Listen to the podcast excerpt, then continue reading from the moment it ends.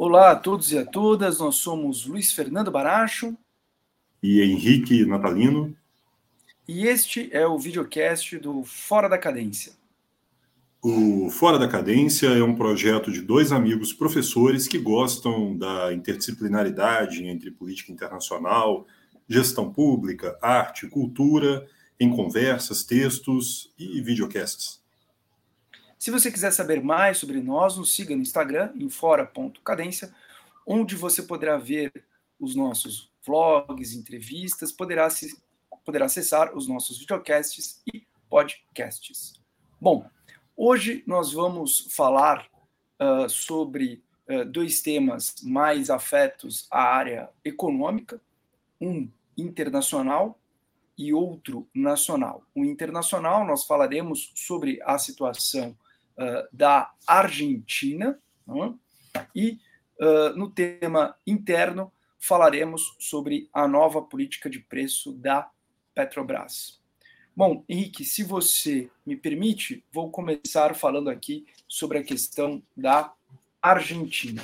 Bom, não é de hoje né, que a Argentina é pauta aqui no Fora da Cadência, e quando uh, aparece, muitas vezes aparece justamente para falar de economia e justamente para falar da situação uh, que se deteriora na economia argentina. Né? O normal da Argentina desde os anos 2000 é estar em uma situação de crise. Né? Esta é a normalidade né, da Argentina, infelizmente. Um país muito importante como parceiro uh, do Brasil, um país que é ponto, ponto central da política externa brasileira, mas que enfrenta né, há duas décadas uma enorme uh, dificuldade de estabilidade financeira. Né?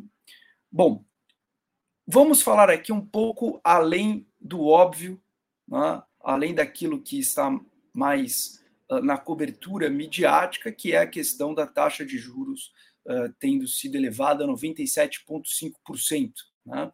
Inclusive, fico imaginando se uh, o Banco Central brasileiro tivesse de adotar medidas como o Banco Central argentino, como que o presidente Lula né, iria reagir a uma taxa de juros como, uh, como essa. Né? É, no caso da Argentina, o que uh, está acontecendo é, por um lado, uma situação muito grave da economia argentina.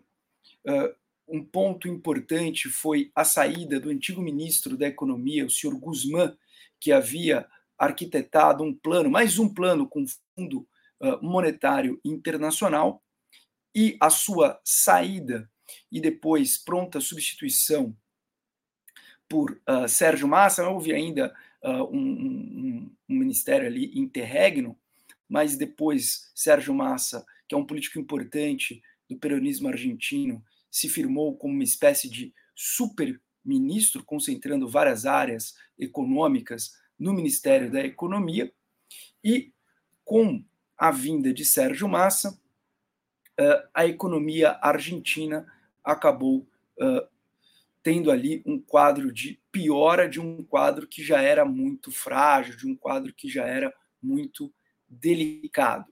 Hum? A inflação da Argentina uh, já caminha para um cenário de uh, hiperinflação, já falamos sobre isso, e a situação política do peronismo está cada vez mais debilitada justamente por conta da economia. Muito provavelmente, né, o campo de, da oposição em 2024 tende a encontrar um terreno fértil para uh, prosperar. Sérgio Massa é um dos nomes que, dentro do peronismo, está disputando por um espaço para 2024 e, portanto, busca algum tipo de marca para uh, apresentar. E hoje foi apresentado um pacote né, com várias medidas né, importantes para a economia argentina. Né? Inclusive, isso, Henrique, depois pode comentar, mas me lembra muito o Brasil dos anos 80, início dos anos 90, antes do Plano Real, que é, vira e mexe, sempre tinha ali um pacote. Né? Então, você sempre tinha ali o ministro da Fazenda anunciando um novo pacote econômico. Né? É, e isso, inclusive, mexe com a minha memória, né? porque eu lembro de, principalmente aqui em casa, ler o Estado de São Paulo, né? e numa, em algumas ilustrações sempre tem ali um pacotezinho, né? uma espécie de um infográfico explicando né? as medidas uh, do governo em, sei lá, 90, 91, 92, 93, quando eu já com uns lá 8, 9 anos de idade, pegava ali o jornal para dar uma olhada, não entendia nada, mas eu achava legal a parte dos gráficos e das charges, né? Então, disso eu me lembro bastante. Bem, basicamente os pontos do pacote, além da questão da taxa de juros, nós temos coisas que vão nos lembrar o Brasil dos anos 80. Né? A ampliação da fiscalização por parte do governo do controle de preços das mercadorias, aquele tipo de medida que não leva a nada e é uma medida clássica em cenários de hiperinflação, uma renegociação né, dos valores de salários e algumas taxas administradas, reconhecer o mercado central argentino, uma espécie de grande centro de compras e de abastecimento, então fazendo analogia aqui com São Paulo, né, como se fosse uma grande, uma CEAGESP nacional, né, eh, como importador direto de alimentos, uma redução das medidas antidumping, eh, uma redução dos produtos que estão sob condição de licenciamento. Aqui um breve comentário. A Argentina, nos últimos 10 anos, adotou uma série de medidas protecionistas é? visando dar algum alívio à sua indústria e uh, algum tipo de retorno imediato à economia da Argentina. Diga-se passagem, muitas dessas medidas protecionistas claramente contrárias às regras da Organização Mundial do Comércio. Entre essas medidas protecionistas, a ampliação das medidas antidumping, então a Argentina dizendo que certas importações se configuravam dumping, portanto era possível ampliar né, a tributação uh, dessas, uh, desses produtos, e também a questão envolvendo licenciamento, ou seja, autorização para a operação de importação. Então, eh, dentro do sistema da Organização Mundial do Comércio, a regra é que não há, não seja necessário o licenciamento para você exportar. Né? Então, se eu sou né, um exportador brasileiro, a regra é que eu não precise né, solicitar uma autorização né, para conseguir, então, tá, ali vender o meu produto naquele mercado consumidor X ou Y. Uh, eventualmente existe a possibilidade de você ter ali licenças né, uh, automáticas para importação e a exceção de, da exceção as licenças não automáticas. O que, que fez a Argentina né, na última década? Ela transformou o sistema de licenciamento, que é exceção, ou seja, eu precisar de uma autorização para poder importar, como regra. Não? Isso tudo visando a proteção do mercado uh, argentino, principalmente a indústria argentina. E agora essas medidas serão parcialmente suspensas. E isso então faz, né, compõe este pacote. Antes de passar para você, no meio de uma querela, no meio de, uma, de um conflito diplomático entre Brasil e Argentina por conta do Fomplata. Né? O Fomplata, que é um, uma organização internacional importante de financiamento de infraestrutura na região da Bacia do Prata e que também, desde 2019, incorporou o FOSEM. Então, o Fundo de Financiamento do Mercosul, ele desde 2019, ele é administrado pelo Fomplata, e o Brasil recentemente indicou uma brasileira, a senhora Luciano Botafogo, inclusive por indicação da ministra Simone Tebet, para ser a presidente do Fomplata quando a Argentina queria né, emplacar a presidência do Fomplata. Né? Mas, nossa, mas por que, que isso é importante? Porque o Fomplata tem ali 18 bilhões né, de reais para investimento em infraestrutura. Hum?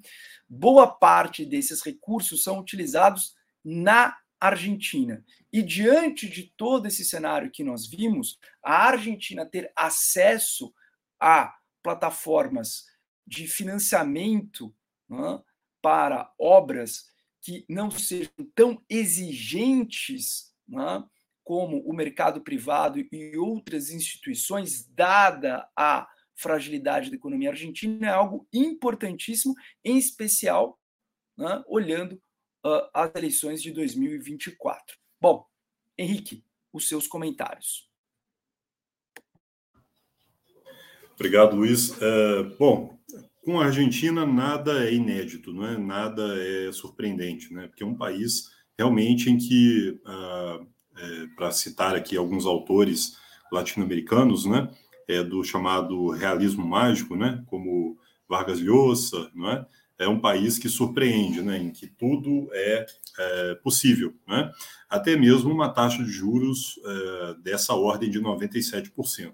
Quem se lembra lá do Brasil dos anos 90, né, vai lembrar que uh, depois da desvalorização do real, a taxa de juros do Brasil ela foi a 45%, né?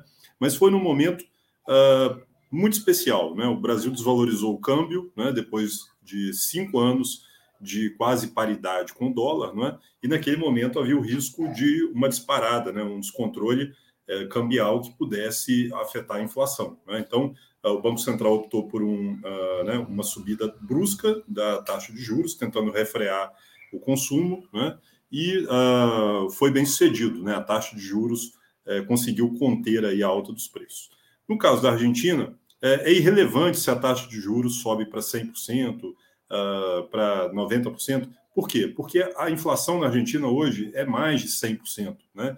Então, uma taxa de juros de 97%, ela ainda é negativa em relação à inflação. Então, na verdade, nós temos uma taxa de juros real na Argentina né, que é uh, negativa. Não é? Quer dizer, se a pessoa coloca dinheiro no banco, ainda assim, remunerada pela taxa Selic deles, né, pela taxa oficial, ainda assim a pessoa está perdendo dinheiro, está sendo, uh, né, está perdendo ali poder de compra para o futuro. Não é? Por quê? Porque a taxa de juros está abaixo da inflação. Para uma medida mais eficiente, uh, o Banco Central deveria ter é, elevado a inflação, a taxa de juros para 150%, o que na verdade seria algo inviável, né? Porque na prática você é, praticamente é, paralisa a economia, não é? é, num país em que uh, as atividades econômicas, não é, a credibilidade, não é, dos, do, é, a confiança no mercado já está abalada. Não é? E o, qual é a causa dessa inflação? Né? A gente discute a Argentina, né, no governo uh, é, Fernandes, né, com essa inflação toda, mas a gente esquece né, que a causa da inflação da Argentina é a causa clássica que está nos manuais de economia, é? que é descontrole fiscal, né? é o país gastar mais do que arrecada, né? É, entrar no vermelho, no negativo. Quando você é, não tem dinheiro para pagar os seus gastos, você tem três opções. Ou você aumenta os impostos, coisa que os argentinos uh, têm feito, mas não na velocidade suficiente, né? Ou você uh, pega empréstimos, né? e a Argentina não tem conseguido uh, se financiar no mercado internacional, a não ser com uma taxa de juros muito elevada, né? porque, é, porque o risco de calote é muito grande, o risco de inadimplência, né? um país que já deu calote lá atrás, em 2005, né? então o risco para os credores é muito grande. E a terceira opção é o financiamento inflacionário, né? que é a opção que o governo tem feito, né? Aumentar a emissão de moeda, aumentar os gastos públicos sem a correspondente uh, ao, sem correspondente aumento da arrecadação do país. Então, com isso, a inflação tem aumentado porque o governo tem gastado mais do que arrecada. Né? Em todas essas medidas que você anunciou aqui, né, do pacote do ministro Massa, não há uma medida sequer de corte de gastos. É impressionante, não é? Uh, realmente é uma, uma, uma façanha né, do ministro da Economia da Argentina, né, que tenta combater a inflação sem combater a causa, só tentando enxugar os efeitos. Né? Quais são os efeitos? Né? Obviamente que num país onde há hiperinflação, né, a economia começa a apresentar sinais de desabastecimento, não é? Sumir, somem mercadorias do, dos supermercados, das prateleiras, não é? Por quê? Porque as empresas nacionais elas acabam não conseguindo produzir os produtos para abastecer o mercado local sem o tempo todo aumentar os custos, né? aumentar os preços, repassar isso para os consumidores. Então, como os consumidores acabam não comprando na velocidade e no preço que uh, acaba sendo o preço atual, as empresas optam por não produzir grandes quantidades, diminuem, portanto, a produção, cortam uh, mão de obra, cortam contratações, e com isso, o que, que acontece? Desabastecimento. Né? Com desabastecimento, uh, a inflação acaba sendo agravada porque há um aumento, uma redução da oferta, então isso gera aumento de preços. Então é um ciclo vicioso né, que a Argentina vivencia uh, por falta uh, de uma política efetiva, ortodoxa, de corte de gastos, uh, de ajuste de preços de acordo com o mercado, de redução do intervencionismo econômico do governo federal no domínio econômico, não é? controlando preços, controlando tarifas, controlando aumentando taxas administrativas, não é? aumentando o custo de oportunidade para investimentos, reduzindo as exportações, reduzindo as importações, controlando tudo, né? todos os elementos, uh, inclusive o câmbio.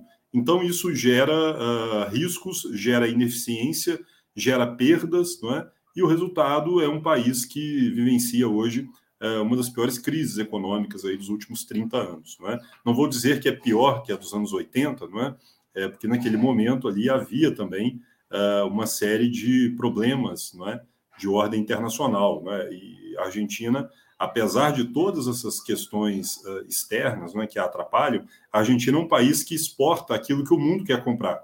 Exporta alimentos, exporta trigo, exporta uh, vinho, né, exporta carne, que são uh, commodities muito valorizadas. Né? Então, por que um país uh, que, que, é tão rico, né, tão uh, abundante em recursos naturais, é um país que passa por tantos problemas econômicos, e vivencia essa situação de pobreza, de empobrecimento crescente. Né? É, basicamente, o que a economia nos mostra é que uh, há um desrespeito sistemático às normas de mercado, né? às regras de mercado, que é o modo mais eficiente né, de se produzir e de se distribuir né, a, a riqueza. Né? Não há outro elemento que consiga né, gerar mais eficiência. Então, o governo tentando uh, intervir nos preços, atrapalhar o mercado, atrapalhar uh, o comércio exterior, não é? Uh, e o país, não é, vivendo toda essa situação de uh, inconsistência da sua política econômica, não é? é? de instabilidade, de falta de confiança, de credibilidade, isso gera, claro, né, uma retração de investimentos. Então, naturalmente, já há menos dinheiro entrando, menos dólares, gerando uma escassez interna, agravada por uma situação também de uh, crise é, nas exportações. Né? O país teve uma seca uh, histórica né, nos últimos meses. Isso reduziu a produção de trigo, é, reduziu a disponibilidade de água para o gado também, né? reduziu também as exportações de carne uh, e gerou também o aumento dos custos internos. Né? Então, é uma situação muito parecida com aquela que o Brasil vivenciou durante o período do chamado Plano Cruzado, né? uh, com o agravamento de questões uh, climáticas uh, desorganização uh, da economia e um plano ineficaz. Não, é? Uh, não há plano econômico na Argentina. Na verdade, há medidas eh, que tentam empurrar a situação com a barriga até as eleições de final de ano. Não, é? não há um plano sistemático. Isso não pode ser chamado de plano. São medidas pontuais, medidas ah, paliativas, não é que tentam apenas manter o doente vivo, respirando até as eleições. E aí sim nós teremos aí um, né, um debate político, creio eu, uh, que vai colocar essas questões econômicas uh, em xeque, não é? E aí sim, se a Argentina irá adotar uma via mais uh, austera, mais uh, pró-mercado, não é? Tudo dependerá das escolhas eleitorais, não é? Mas o que tudo indica é que os argentinos vivenciam hoje, Luiz, uma situação que é parecidíssima com a do Brasil do final do governo Sarney. Não é? Uma inflação crescente, um governo que tenta sobreviver até o, pelo, né, até o final do seu mandato, né, uh, tentando apenas pagar o almoço, uh, a janta vendendo o almoço, né? como dizia o ditado popular, né? porque não há solução uh, fácil e nem a curto prazo para problemas tão complexos da economia da Sim, você, você colocou né, de forma contundente. Né?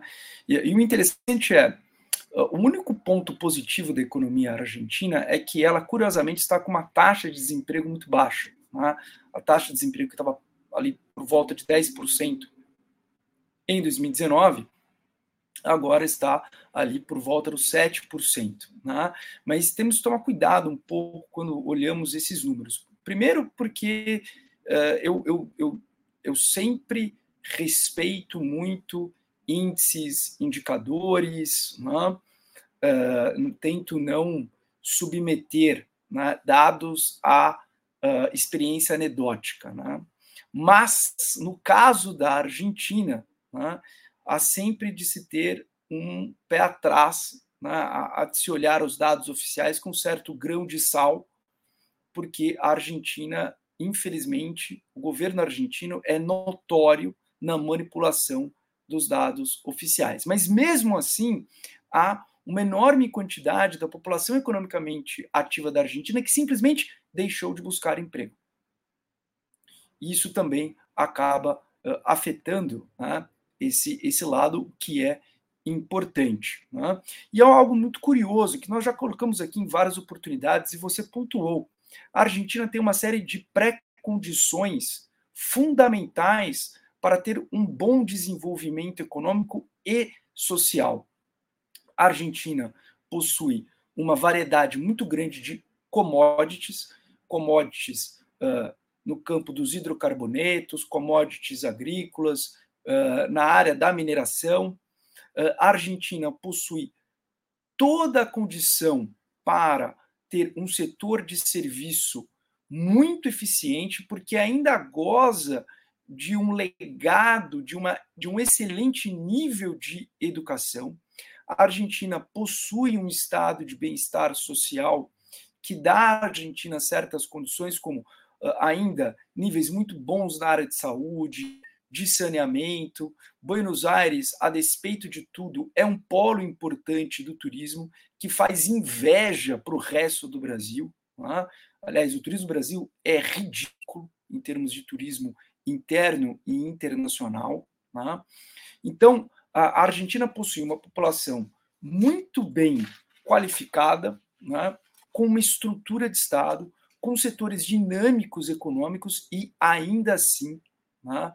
se encontra sempre flertando com o abismo, esperando choques externos positivos, né? um super aumento do preço das commodities que faça com que a necessidade de arrumar a casa possa ser postergada né, para o próximo presidente, para a próxima presidente ou num futuro que seja o mais distante possível. Né?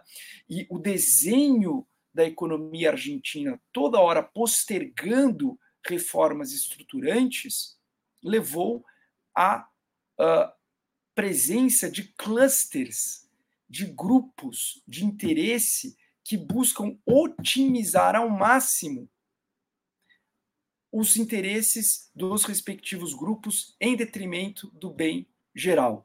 Deixa eu deixar isso concreto.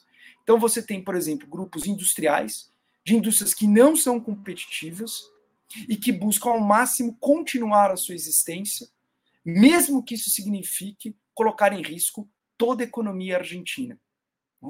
Então, buscando ali uh, um câmbio especial, então um preço de câmbio só para os meus produtos, uh, um tipo de licença que eventualmente evite a entrada de produtos que são concorrentes meus, né? enfim.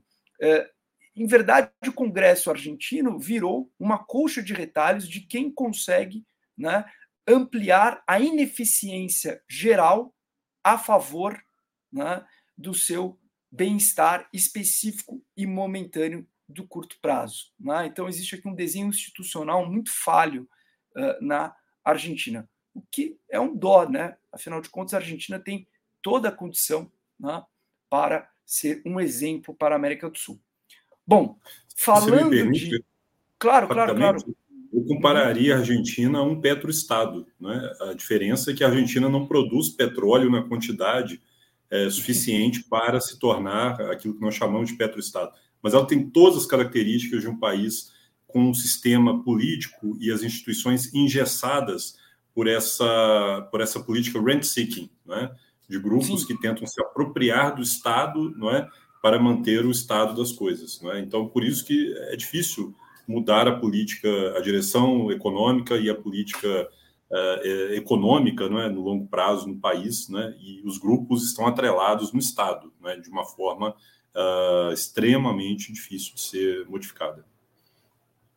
E, e, e, olha que oportuno o, o, comentário aqui do Henrique, né, que inclusive é também um especialista na área dos petroestados, já que isso foi um dos temas, foi o tema dele uh, da dissertação uh, de mestrado. Né? Uh, vamos então agora falar né, sobre uma empresa estatal brasileira, uma estatal que possui um pé no Estado e um pé no mercado, já que o, o modelo societário da Petrobras é uma sociedade de economia mista, uh, e que uh, vem passando né, por vinha passando por uma reestruturação, uma reestruturação uh, que se deu a partir do governo Temer diante das questões envolvendo políticas do governo Dilma que elevaram muito o endividamento da Petrobras e também como consequência da Lava Jato.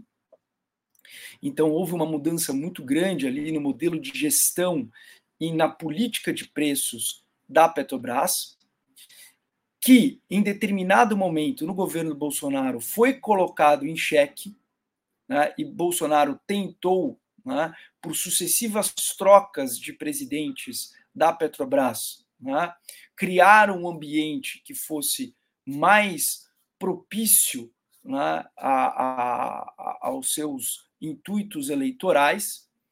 E agora né, nós temos uh, a apresentação da nova política de preços uh, da Petrobras. Henrique, essa política de preços da Petrobras apresentada é um retorno ao modelo uh, Dilma ou não? É uma variável do modelo que nós tínhamos a partir de Temer? É um, um um novo modelo? Enfim, como que você vê uh, esse projeto? Esse programa? Bem, sem dúvida, claro. É, bom, sem dúvida, um retrocesso imenso, né? É uma empresa que é uma empresa estatal, porém ela tinha uh, já ganhado nos anos 90, né, com a abertura do mercado internacional, com a quebra do monopólio é, da, da, da, da, Petrobras, não é? com a, a, nova lei de 1997, né, a lei do petróleo, que deu né, maior uh, abertura, maior transparência, né, uh, abriu uh, o país para a concorrência internacional. Então, isso gerou aí ganhos de eficiência, ganhos de competitividade para o setor de petróleo brasileiro, modernizou o marco legal, não é? É, trouxe ao país investimentos importantes, é? é nos deu aí uma, né, uma, uma um, um selo internacional né, de, país muito mais confiável né, para uh, investimentos no campo do petróleo. Uh, a gestão petista, nesse sentido, ela foi uma política uh, extremamente retrógrada, não é? foi uma política dirigista não é? é que buscou se apropriar não é? É, das descobertas do pré-sal a partir de 2006, 2007, para tentar criar dentro da estrutura é, da União não é?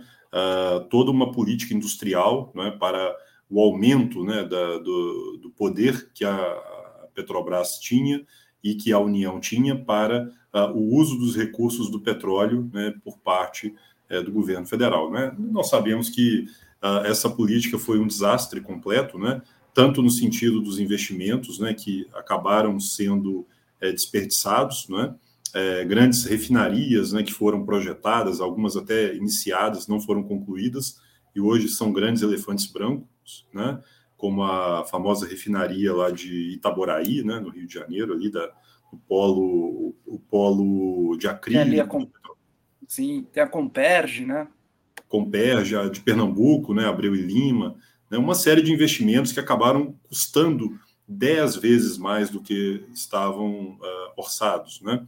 Além do que o controle de preços da Petrobras, né, do, dos preços é, dos combustíveis, né, que acabou tendo um efeito desastroso, né, é, porque gerou perdas nos caixas, é, no caixa da Petrobras, né, uma perda gigantesca, né, que acabou sendo uh, né, uh, o estopim da derrocada da Petrobras no governo Dilma. Né? A empresa, que era uma das maiores gigantes de petróleo do mundo, acabou uh, ficando no vermelho né, e quase quebrou, né? praticamente uh, ficou ali numa situação de pré-falência. Né? Uh, como você muito bem pontuou, né, algumas medidas que foram tomadas no governo Michel Temer, não é, com a indicação de Pedro Parente para a, a presidência da Petrobras, Pedro Parente, é, para quem não sabe, né, havia sido ministro é, da Casa Civil e das Minas e Energia no governo Fernando Henrique Cardoso, foi o gestor é, que é, cuidou do país durante o período é, da, do chamado é, apagão né, de 2001, né, com racionamento de energia. Então, foi né, um especialista né, que acabou chegando né, à presidência da Petrobras e colocou ordem na casa. Né, com o apoio do presidente Temer, a Petrobras ela conseguiu desfazer os prejuízos né, que, havia, que haviam sido acumulados né, nos anos anteriores, prejuízos aí da ordem de 20, 30 bilhões ao ano né, no caixa da Petrobras, pagos né, com as reservas da empresa e com os dividendos dos acionistas. Né?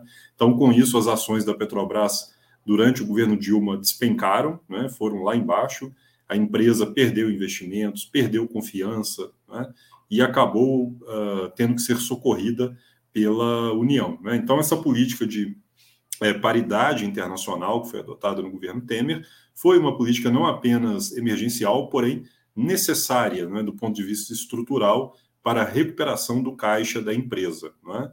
E também, é, não apenas isso, mas também para colocar o país é, num patamar internacional é, de preços, o que torna os custos internos do Brasil muito mais realistas.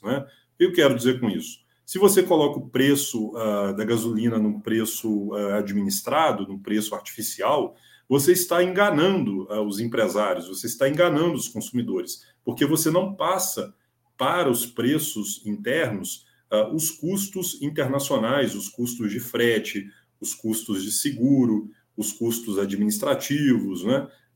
custos operacionais que estão por trás da indústria do petróleo. Né? E o preço internacional do petróleo ele reflete não apenas o custo de operação, porém também o custo de distribuição, de transporte, de logística, não é? Tudo isso está embutido uh, no chamado preço internacional. Então não é apenas uh, dizer que uh, estamos abrindo os preços nacionais ao, aos preços internacionais por conta de uma especulação, por conta da ambição da empresa de ganhar mais dinheiro, né? de roubar o consumidor, não é nada disso. Né? Nós estamos apenas tentando né, trazer a, a empresa e os consumidores para um patamar de realismo tarifário, de realismo é, de preços, não é? que é fundamental para que alguém não leve prejuízo. Né? Então, se uh, por acaso você amanhã comprar gasolina aí a um preço muito mais baixo, saiba que alguém está pagando por isso. Né? Pode não ser a Petrobras, mas será no longo prazo você. Né? Pode não ser é, né, agora, mas no futuro você pagará na forma de mais impostos, né? É, de comida mais cara, de custos e fretes mais elevados. Né? Por quê? Porque no futuro isso é insustentável. Não é? é alguém estará pagando isso. Provavelmente será o seu filho, a sua filha, né, que no futuro viverão num país com crescimento muito mais baixo. Não é? Então, é, na verdade, essas políticas de preços administrados elas têm um efeito de curto prazo. Elas geram um certo bem-estar, um, um, certo otimismo, é? uma aprovação, porém elas têm uh, um custo elevado no longo prazo. Uh, como que é composto o preço da, da, da gasolina ou do, ou do, uh, do querosene, né, de, de diesel no país? É o preço internacional mais os custos internos, não é? Você desprezar os preços internacionais e usar apenas os preços internos não é um bom indicador, não é uma boa referência, não é? porque você está ignorando né, uh, o mundo, né, os custos uh, de, de importação e olhando apenas o mercado interno. Né? Uh, com isso, Luiz, apenas para concluir o raciocínio, se alguma empresa que não a Petrobras ela começar a produzir, a querer produzir petróleo no país, e ela, por acaso, quiser importar gasolina, por exemplo, para ela não será rentável, não será interessante. Por quê? porque uh, a Petrobras irá fazer um preço mais baixo que ela. Então, com isso, você tira concorrentes né, uh, e você está artificialmente criando uh, um mercado monopolista, não é? um mercado que é extremamente danoso no longo prazo para os consumidores, porque deixa todos o, aqueles que usam né, dos produtos do, do, setor de hidro, hidrocarbonetos à mercê é, de uh, um dirigismo político né, de uma empresa ou de um governo. Então, isso uh, é contra a transparência, é contra a previsibilidade, as melhores práticas, né, é, e afasta investidores da Petrobras. Então, em síntese, é, para responder a sua pergunta, essa medida é um retrocesso gigantesco na Petrobras, né, e coloca realmente a empresa novamente na rota é, das, das piores práticas do governo Dilma Rousseff.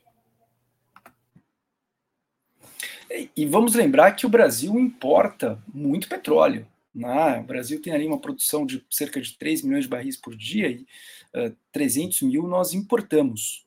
Né? Uh, entre outras razões, porque o tipo de petróleo que o Brasil uh, produz ainda assim é um petróleo muito mais pesado do que o petróleo do Oriente Médio. Né? Mesmo com as diferenças entre a Bacia de Santos e Bacia de Campos, Bacia de Santos sendo petróleo muito, muito mais leve, mas ainda assim né, longe do padrão de qualidade do petróleo do Oriente Médio. Né? Óbvio que alguém poderia contra-argumentar dizendo que o que são necessárias são então refinarias né, para que nós possamos ter autossuficiência, mas existe toda uma cadeia de produtos, equipamentos em que deixam essa ideia de autossuficiência né, mais como um jargão né, do que como uma realidade. Né? O que me uh, causou estranheza, Henrique, é anunciar a nova política de preços sem mostrar como ela vai ser feita. Em que sentido? Nós temos ali né, uma apresentação dizendo não haverá mais o sistema de paridade internacional. Nós vamos substituir por duas chaves. Uma chave interna, pensando ali no custo-oportunidade para o cliente e uma chave externa pensando nos custos marginais da Petrobras. Tá bom. E como que eu vou calcular? Qual é a forma? Qual, qual, qual é o modelo matemático que eu vou utilizar para poder fazer a precificação? Né? Então, o, o que você tem ali me parece mais um, um malabarismo retórico né? para te dar alguma uh, expressão bonitinha, um chavão, uma frase de efeito, né? enquanto o mercado fica a ver, né? literalmente, né? a ver ali navios. Né? Literalmente não, né? mas fica ali a ver navios. Uh, e isso me preocupa, inclusive pela maneira como se dá a informação ao mercado. Né? Uma vez você disse algo muito importante quando uh, você comentava a respeito da figura de Fernando Haddad como ministro uh, da Fazenda, né? e você disse: olha, um ponto importantíssimo para o ministro da Fazenda é saber comunicar. Né? E você, inclusive, dizia: Haddad tem experiência, Haddad uh, é um político, uh, é um gestor, ele está montando, né, na época, né, uma, uma equipe competente e o grande, a grande função dele será comunicar e saber fazer esta comunicação. Tá? Já tivemos, por exemplo, um médico como Palocci, tá? que foi um bom ministro da Fazenda. Tivemos Fernando Henrique, sociólogo, que foi ministro da Fazenda. Uh, tivemos Rubens Recupero como ministro da Fazenda. Então, não necessariamente tivemos como ministros da Fazenda pessoas que são ou economistas ou que atuam né, nas várias áreas né, da economia. Mas o que, que esses bons casos de sucesso tiveram em comum? Pessoas que conseguiam passar segurança ao mercado, ao informar o mercado de maneira precisa né, e confiável. Quando a presidência da Petrobras apresenta algo que é crucial né, uh, para a empresa que tem ações negociadas em bolsa né, no Brasil e fora do Brasil, e não só diz não continuaremos com a política anterior, o que era previsto. Né, não está ali, ninguém está surpreso por ter uma nova política de preços, mas apresenta frases de efeito e não apresenta especificamente como isso fará, você causa um ruído desnecessário. Então, espera decidir a fórmula e depois fala com a fórmula. Não vem atropelando, querendo já gerar alguma notícia, gerar alguma notícia positiva, né? Tentar gerar um, um, um feeling né, de agenda positiva, já que estamos em vias de testarmos agora sim a viabilidade do governo diante do PL da âncora fiscal, né, e querer criar uma narrativa de olha, agora nós vamos ter uma nova política industrial e a gente vai poder comprar carro mais barato. Olha, agora o preço da gasolina está mais barato. Olha, agora estamos potência, agora estamos crescendo, agora tudo vai acontecer e tudo de bom está acontecendo. Sendo que quando você faz dessa forma extremamente né, uh, pueril, essa apresentação foi pueril. Quando você faz dessa forma pueril, você faz um desfavor. Não? Você está colocando ali né, eh, em risco uma empresa que é estratégica. Ora, se o governo considera a Petrobras importante, porque a considera estratégica a ponto de não fazer sentido dentro da sua lógica, e o governo tem todo o direito de ter ali o seu plano de governo, dentro da sua lógica, não faz sentido para o governo privatizá-la, então seja coerente com a sua própria posição né, e não jogue os preços da empresa para baixo com uma apresentação pueril dessa. Se é para falar que tem uma nova política de preço, então que fale tudo, que apresente tudo.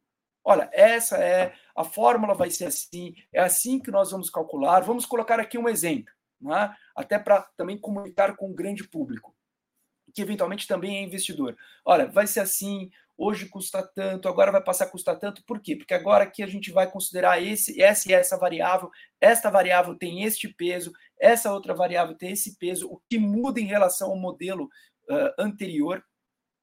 Você não faz isso. Para quê? Para gerar fumaça né? de uma ideia de bem-estar. Né? Então, temos uma nova política de preços, agora temos uma política de uh, subsídio para carro popular, para o carro popular voltar a custar 50 mil reais. Né? E lembra o que falamos, né? Uh, Haddad tinha um plano, Tebet tinha um plano, quem até agora não apresentou plano nenhum? O Alckmin. E continua com o quê? Com band-aid. Esperava mais né, do uh, ex-governador Alckmin, atual vice-presidente, né, que está sendo um ministro da indústria né, bem ruim. Bem ruim. Mas, enfim. Então, são essas as minhas observações. Exatamente, Luiz. Uh, diria, diria um economista que foi meu professor, professor Afonso, eh, ex-presidente da Fundação João Pinheiro, que a melhor política econômica é aquela que é, não faz nada, né?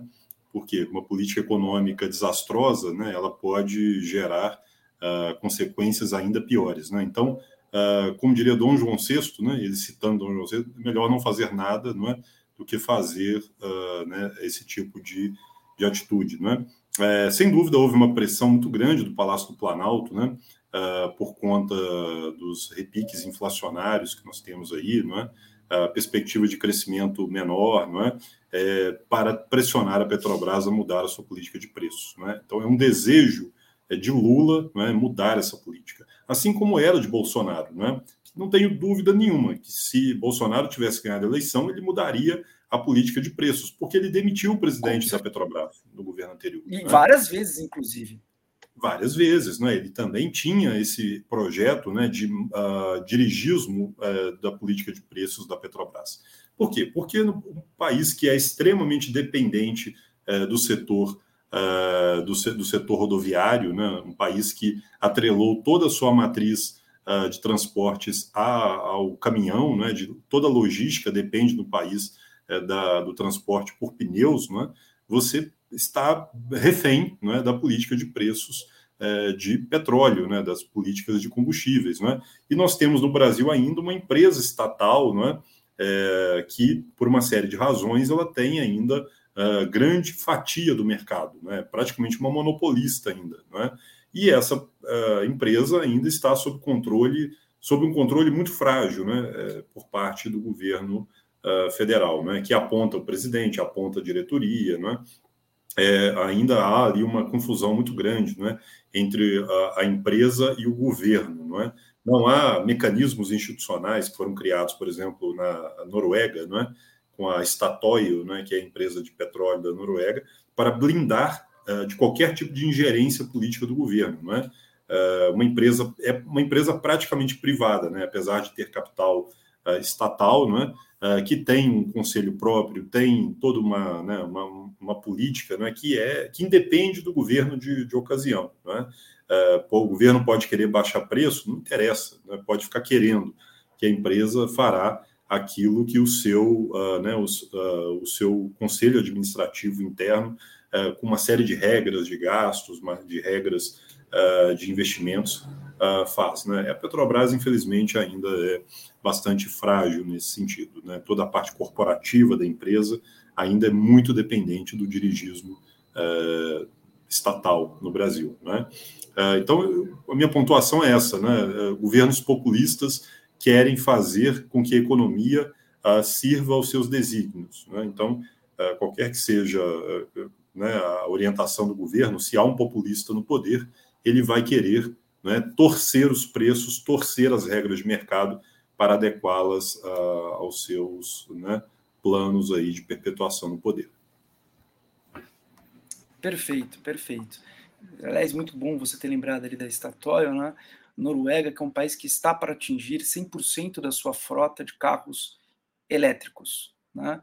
o que é impressionante, um grande exportador de petróleo, um grande produtor exportador de petróleo, mas que internamente né, ah, está ali para atingir 100% ah, da sua frota de carros elétricos. Não, eu não estou dizendo com isso que esse é o caminho do Brasil, até porque eu acho, enfim, que tem N questões dos carros elétricos que é, é uma discussão uh, muito mais complexa. O Brasil tem alternativas interessantes, como um híbrido entre etanol com carro uh, elétrico. Não dá para considerar que agora, de repente, o Brasil inteiro vai ter né, carro elétrico, o custo é muito elevado, mas o meu ponto é: enquanto a Noruega né, decide questões que impactam a nova indústria automobilística, é, a Petrobras está discutindo política de preço para agradar o governo de plantão.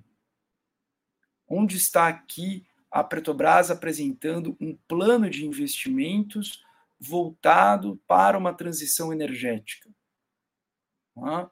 Uh, onde está a Petrobras apresentando um plano de investimento voltado para áreas de tecnologia. Uh, não tem. Você tem a Petrobras gastando dinheiro para agradar o governo de plantão. Uh, ah, mas como você muito bem colocou, ah, mas vai, vai me beneficiar, porque vai beneficiar o meu bolso, porque eu vou deixar de pagar. Tudo bem, você pode deixar de pagar esse ano, mas depois, dependendo de como se der a composição, a conta chega. Né? E a conta vai chegar e é você que também que vai pagar, porque ou você quebra a empresa, né?